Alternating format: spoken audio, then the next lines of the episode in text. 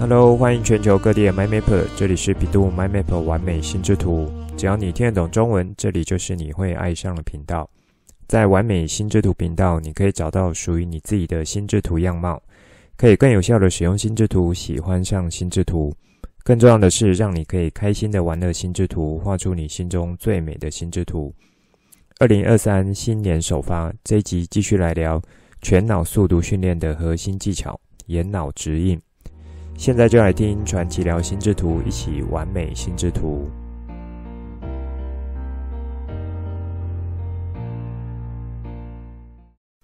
好，这一集是二零二三年首发，我有将开头的欢迎词语做一点精简，不知道有没有 MyMapper 们注意到呢？想说也已经用了一年多，应该也都蛮习惯这个频道开头了，所以我想把它精简一些。让大家可以更聚焦在我想要带给大家部分。在这里一样欢迎有持续锁定完美心智图频道的全球 MyMapper 们，不管你们目前是在世界哪个角落、哪个城市、哪个国家，只要你听得懂中文，都很欢迎你们。如果你是新加入的 MyMapper，最推荐的方式就是从 AYOA 动态心智图节目单去找到适合自己的主题之后，然后从那里开始听起。当然，从头开始听也是很好的一种方式。这个节目单在每一集中都有放连接，因此可以把这个连接保存下来。此外，因为在这个频道本身就是和大家聊心智图有关的东西，所以呢，透过这个动态心智图节目单，其实也可以是一种学习的样貌。学习如何看心智图，学习，呃，知道说我是怎么样去编排这些节目主题。然后有利用哪一些心智图法的核心技巧等等的，所以和一般的节目比起来，在这里呢是多了一种对于频道认识还有规划学习的切入点。因为每一个人学习的角度和需求不同，但是透过心智图的方式是一种一目了然、纵览，以及呢有清楚脉络和架构的方式来帮助你的。那么，如果 MyMapper 本身是有 AYOA 账号的话，其实这里也可以欢迎你去可以加我的账号，然后作为在之后学习心智图法或是画心智图上面可以一起协作和讨论的平台。我知道呢，在台湾比较常用的心智图软体有 XMind，还有其他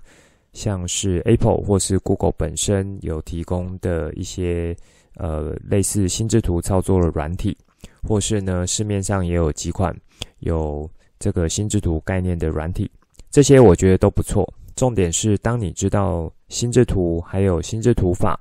它背后的原理和核心技巧之后，你在操作这些这些软体，才会是更加的得心应手。否则呢，就比较容易被这些软体所绑架。然后最后画出来的心智图也会容易形成一场灾难。其他还有像是 Mind Manager，是和 Office 系统结合蛮好的，那也比较在商业上使用比较多。还有像 iOa 前身是 iMindMap，这款在台湾呢也是有一些人在使用，但目前使用最多、横跨这个阶层能记最多的，我认为应该是 XMind。这款我自己也有在用，然后是用它的免费版本，因为呢，我自己是有付费 AYOA 这个这一套了。好，如之后有机会再和大家聊一下心之图软体。如果是一路跟着学过来和听过来的 MyMapper 应该都知道，我在呃说这个软体和手绘的部分时候，我是更倾向先以手绘的方式把基础打稳一点。各种核心技巧和概念都有更熟悉、更好掌握的时候，再转到软体的话，就会变得更加如鱼得水。如果呢，你目前有软体上操作的问题，也很欢迎可以留言或私讯给我。属于心智图法的核心概念或是技巧，把它套到软体上的使用，这部分我想是没有问题的。那么，如果是属于各家软体厂商他自己延伸出来的，然后是很功能面向、偏商业使用的那一部分，就看是我目前是不是有用到那一块功能。那以及呢，这些多半是各家自己强调的功能取向。我认为是要先去理解这个功能它的一个用途是在哪里。那么接下来就是去熟悉这个功能的一些操作。我想用这样的逻辑来去学的话，应该也不会有太大问题。不过终归一句老话，心智图法核心观念可以掌握的话，那么你在操作软体的时候，才可以把心智图法的功能去发挥到最大。我想在完美心智图频道的 MyMapper 们，每一个都是热爱学习的好宝宝，因为学习某个角度是稍微会去违反我们大脑原始特性的。啊，我指的是说学习这件事情，因为呢，大脑是喜欢懒惰，不喜欢额外花能量做事情的，而学习呢，其实是蛮花能量的。尤其是要花大脑的能量，但是有越来越多的科学研究证据显示，包含从大脑科学、认知科学或是一些心理学面向的，人类呢，如果是可以持续学习的话，对于打造一颗有深度和广度的脑袋，还有呢，把自己的脑袋逐步培养成一颗超级脑袋，这是一项可以累加的事情。也就是说，光去持续做到学习这个动作，或是保持有持续学习的心态和热爱学习的这个心态，其实就是会对自己的大脑是做到最好，可以去持续累积的这个影响了。所以，爱学习的 MyMapper 们，其实你们都是有一颗呃很强大的大脑，还有心智，持续锁定完美心智图频道，就可以让你们的学习和思考。可以继续维持在高水准，持续的进步。在上一集呢，有和大家分享我们家年度的心智图，那就有一位蛮好的朋友，他就来和我说，他觉得我们家姐姐画的心智图是真的蛮可爱的，而且是很赏心悦目，很吸引他。那我就笑着问他说，另外两张，一张我画的，然后还有一张是我小女儿画的，那有没有吸引到你呢？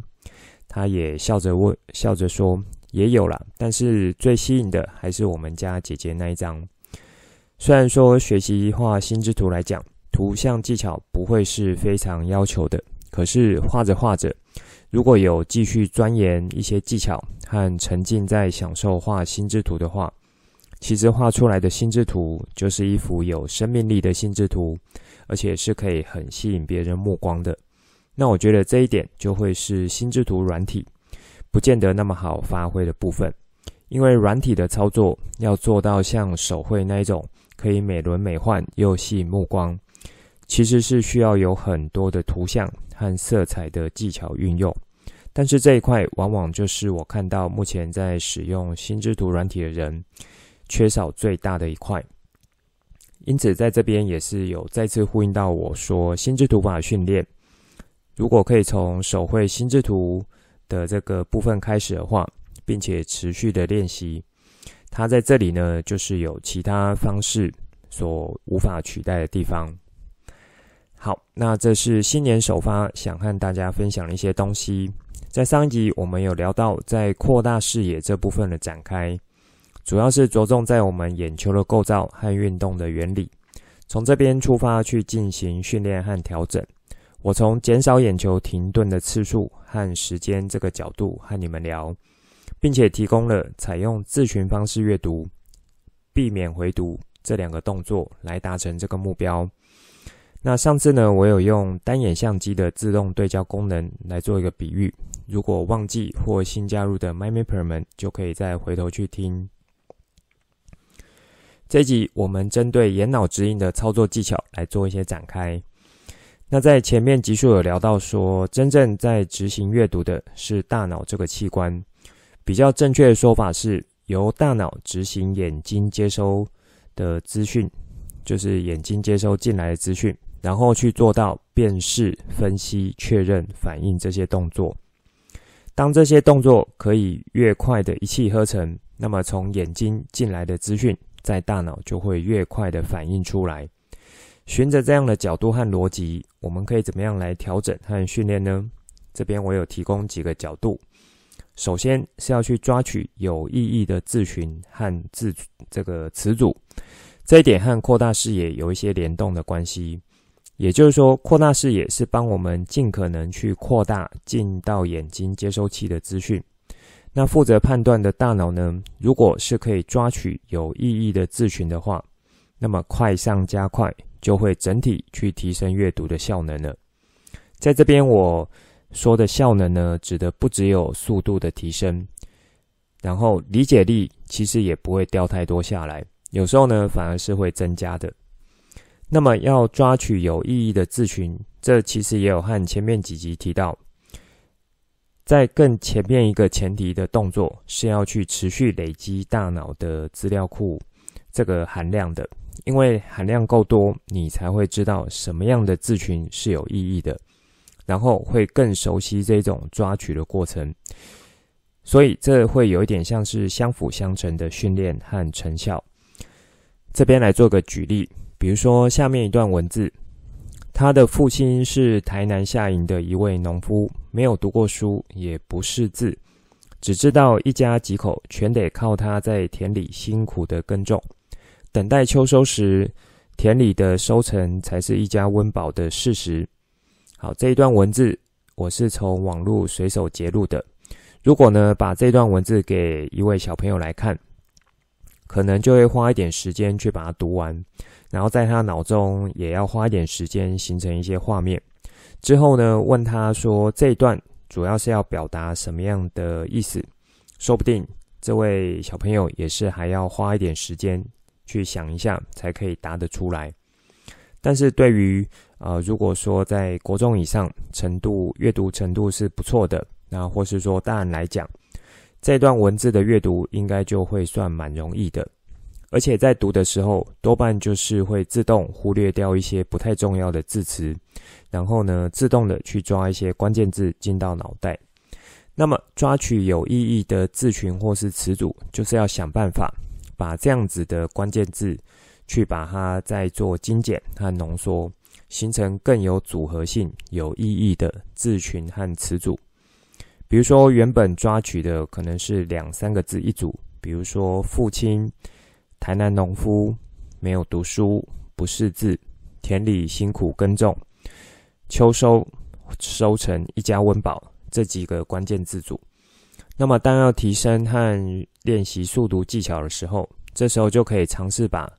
父亲和台南农夫整个形成一个有画面的东西在脑袋产生出来。那这就有带到一些图文转换的技巧。这个转换速度越快速和越具体的话，这个过程就会越快。接下呢，接下来呢，再把没有读书、不识字可以抓在一起或浓缩起来，然后把田里辛苦耕种、秋收收成、一家温饱这几个关键字形成一个画面，然后把它抓起来或是浓缩起来。所以呢，原本可能是有拆分的关键字，会到八个字群和词组。但是现在去透过一些组合成更有意义的画面，这样子的一个字群和词组的时候，就只剩下三组。这样一来，是不是速读啊？这个阅读的速度就提升起来了？因为要停下来对焦的次数和时间都减少了。当然，我在这边的说明，可能就是你听我讲，好像是蛮容易，然后一次就把它讲完了。实际上，这要去做到练习和可以比较好去掌握的话，是会需要一点时间的，而且是需要好几次的练习。那也有和过往的经验和知识连接有关系。比如说，小朋友他可能还不知道这个台南是什么地方，或者说在到底在哪里，那或不知道说，呃，这个农夫是什么样的一个角色。所以在这样的情况下，光要让他可以抓住“台南”这个词汇、这个词组，就会是一个难度了。所以绕回来这边就有我说到，这边要扣住的一个大前提是在大脑资料库的量的多寡是有这样子一个连接的这个含义在的。那在上面举例的时候，不知道有没有 MyMapper 们有意识到，心智图法中的图文转换技巧在这边有用上了。关键字技巧呢也有用上，因此这些技巧如果有持续修炼，并且内化的话，那么速读技巧训练就可以展开得更好。好，这算是第一个角度。那第二个角度呢，就是要持续的累积和提升大脑资料库的量。这个点就是从第一点那边有带到，那而且也是有关联和相辅相成的。这也在我有呃这个从条件设定的单集中提到的角度。如果忘记了 my mapper，就可以回头去听。在这里边，在这边呢，我是会建议、呃，这个累积和提升大脑资料库的量。并不是那一种盲目的去看到什么就都拿来喂养你的脑袋，而是要有意识的去做强化。这一点，我觉得在现今这种资讯爆炸，还有随时都有一些短讯息、短视频这样子的资讯干扰，其实是会让累积大脑资料库的这个工作变得相对吃力。这个呢，我其实之前有带到一些我个人的看法，就是现代的这个。呃，资讯的世界和学习的环境，其实是会让人的专注能力整体而言没有像以前的那么好。那从好的一个角度来说，是资讯变得很容易取得。那没有那么好的呢，就是说有许多会去吸引大脑，让大脑分心的事情，一个接着一个，可能对一个主题或是领域的知识累积还没有到一个程度的时候。就很容易被另外一个事情，那那个可能也不是太重要的事情，会有所干扰，然后造成分心。我觉得以现代的环境来讲，这算是一个蛮重要的议题，包含我自己，或是说我们家自己的孩子，那也算是持续的在学习和练习这个部分，就是说怎么样可以更好的对一个主题，然后好好的去累积相关的知识或是相关的经验。这一点其实是不太容易的。那不过呢，就是去保持开放的态度，因为我们有学到了好的思考法、思考术，那也知道了外在环境的一些影响，同时呢，也认识了自己大脑在原始特性上一些局限和干扰。那么呢，我们就可以去依照自己自身的状况，去拟定一个适合自己的策略，来好好的去做到。累积和提升大脑资料库这件事情，在这边我想再做一点提醒，就是说可以从比较熟悉的领域，还有相对轻松一点的内容去开始接触，循序渐进这件事情，我认为是在学习上面蛮亘古不变的道理。因为一开始就想着越级打怪的话，反而会吃紧弄破碗。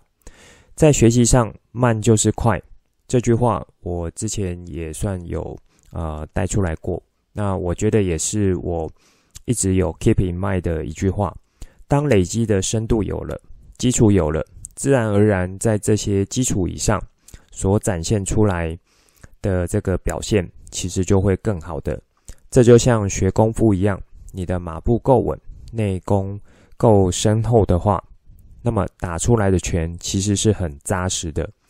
打出的招式呢，也是实的，不会是虚的。所以在开始累积的这个阶段，放慢一点速度，缩小一点范围，稳扎稳打的累积，反而呢会是最有效率的方式。在累积大脑资料库，可以透过呃这个心智图法技巧辅助，我觉得呢就是可以从资料整理这个角度出发。那资料整理，也就是大家最熟知心智图的功能。在我节目中呢，我就是把定义成图书馆式的心智图形态。这边我会用图书馆心智图形态来定义，背后是有呃这个更全面的一个含义的。就是说我并不是只有把它定位在资料整理而已，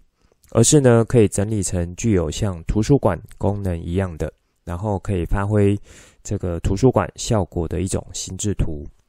光这样子对心智图的看待和认知，其实就会让你的心智图法功力是站在不同档次上面的。好，那这算是第二个角度。再来第三个角度呢，就是要强化阅读动机。这一点会结合心理上的效果。这也在之前条件设定单集中有提到。大脑对于一件事情的判断，如果先去认定是不好不 OK 的话，那么之后再怎么样做训练，效果也是有限的。因此，若如果可以在开始阅读前去强化自己的阅读动机，比如说是为了增加知识而阅读，是为了提升技巧能力而阅读，是为了放松阅读，那或是说为了去了解一个现象而阅读，还是说为了孩子的教育而阅读，很多很多角度。那么，当一开始的动机有先确认和确立，也有做到强化的话，那么当阅读的时候，实际上就会有一种，呃，像是一个粽子头的线去拉在你的头顶上方。你也可以理解成是一个更大的目标轴线去贯穿着，去引领着你这一次的阅读。当有这样子的感受性和建立起这样习惯的时候，那我相信在阅读的当下都会是很享受的。因为你会有一个动机去驱动着你，想要赶紧把这本书，或是说把当下的这一段文章去把它阅读完，或是说把它理解清楚。当你是很享受在一件事情的时候，就会进到心流状态。进到心流状态时候呢，也就是会有一种把脑洞打开的感觉。这时候你想要丢什么新的东西给大脑学？然后丢什么新的技巧给大脑练习，好像就会比较来者不拒了。那像前面所说，因为这次的阅读动机是很强的，所以当我想要做到眼脑直印的时候，尽可能去抓住有意义的字群，其实就不会觉得那么难，反而呢会觉得是很有挑战性的。那这个挑战，如果我成功跨过去了，又有成就感，所以就可以这样子一个。呃，比较像正向的循环，然后逐步的让自己的速读技巧提升上去。好，综合以上几个角度呢，当眼脑直印的技巧训练起来，表示你在阅读的速度是有的，同时理解力也不会下降，反而会增加。那么当理解力增加的时候，其实你的记忆力也是连带增加的。这边就有带到了心智图法技巧，比如说阶层架构。在帮助你边阅读边进行脑中心智图的产生，它的相对位置、前后逻辑都是清楚的，就很像在阅读的同时呢，有一个一个的资讯去同步、有系统、有架构的去归档上架到你大脑中的知识图书馆系统。因为上架的时候是很有系统和很有逻辑的，那么要提取这些资讯的时候，也就会很有效率。这也就代表了记忆力会是相对高的，因此我们可以这么说：当真正的速读能力训练起来的时候，理解力会增加，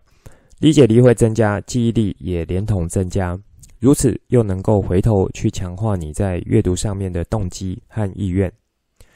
好，这算是在这一集我想带给你们，呃，要强化眼脑直印的三个角度。最后呢，是本周贴文。我把之前有做的图文创作属于分类技巧的范畴，以这个图文创作方式呈现出来。那我有把连结放进节目单中，有兴趣的 MyMapper 再去做参考。以上呢就是这一集想分享给大家内容，最后帮大家整理一下这一集的重点。一开始欢迎全球 MyMapper 们，不管是老 MyMapper 还是新 MyMapper，也有再次介绍可以怎么样更好使用这个频道。透过 Aurora 动态心智图的节目单使用，你可以更好的掌握心智图的使用方式和技巧。也欢迎，如果正好你有 Aurora 账号的 MyMapper，可以加我，然后一起来做协作和讨论，还有完美心智图。再来呢，是很快和大家聊一下软体心智图的内容，以及和大家一起勉励，持续学习，保持对学习的热忱和热爱。就是持续在把自己的心智和大脑培养成一个强大的状态。欢迎大家可以持续锁定完美心智图频道，在这里也有很快带到一位朋友对我们家年度心智图的这个回馈意见。接着呢，就是在这一集和大家展开来眼脑指引的这个速读核心技巧。我从大脑执行眼睛接收资讯。然后必须做到啊、辨识、分析、确认、反应的动作，这个角度和逻辑来切入，提供了三个可以让大家练习的方向。首先呢，是要去抓取有意义的字群和词组。这边有带大家简单练习一段网络文章。实际上训练可能是会花更久的时间，可是背后的原理和方式就是在这边提供出来。第二点呢，是要持续的累积和提升大脑资料库的量。这边我给的建议是要有意识的去强化，尤其呢在现代很多外部资讯干扰的这个情况下，要做到有意识这件事情是会花更多的心力的。那么在学习上面，慢就是快这个道理，对我来说是一个蛮核心的原则。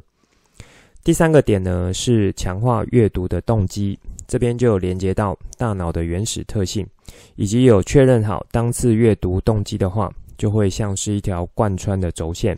一直引领着你去做到有效的阅读，并且愿意去学习和练习快速阅读，进而呢就去提升速读的技巧。其实，当真正的速读能力训练起来的时候，理解力反而是增加的。理解力增加，记忆力也就连同增加。如此，又可以回头去强化你在阅读上面的动机和意愿。上面这三个点，我都有呃这个提供结合心智图法的一些技巧，可以更好的帮助到你在速读训练的部分。最后就是本周贴文，我提供了分类技巧的共通点来让大家认识。这一集的内容就先说到这里。之后再跟大家聊更多我对心智图的认识所产生的经验和想法，来跟你分享，带你一起重新认识心智图，一起喜欢上心智图。希望你会喜欢今天的节目。本节目是由比度 MyMap 完美心智图直播，我是传奇，也可以叫我 Coach。欢迎你听了之后有什么新的想法与角度，可以跟我互动，画出心智图或是留言来跟我分享。节目当中附上官网、脸书还有 LINE 社群资料，以及这一集我想和你分享的心智图作品，欢迎随时透过这些地方来和我做互动。如果你也喜欢这个频道，觉得我分享内容对你有帮助，也觉得对你的亲朋好友有帮助，记得帮我订阅、给爱心，把这个频道分享出去，邀请他们一起来享受心之图的美好。我们下次见，拜拜。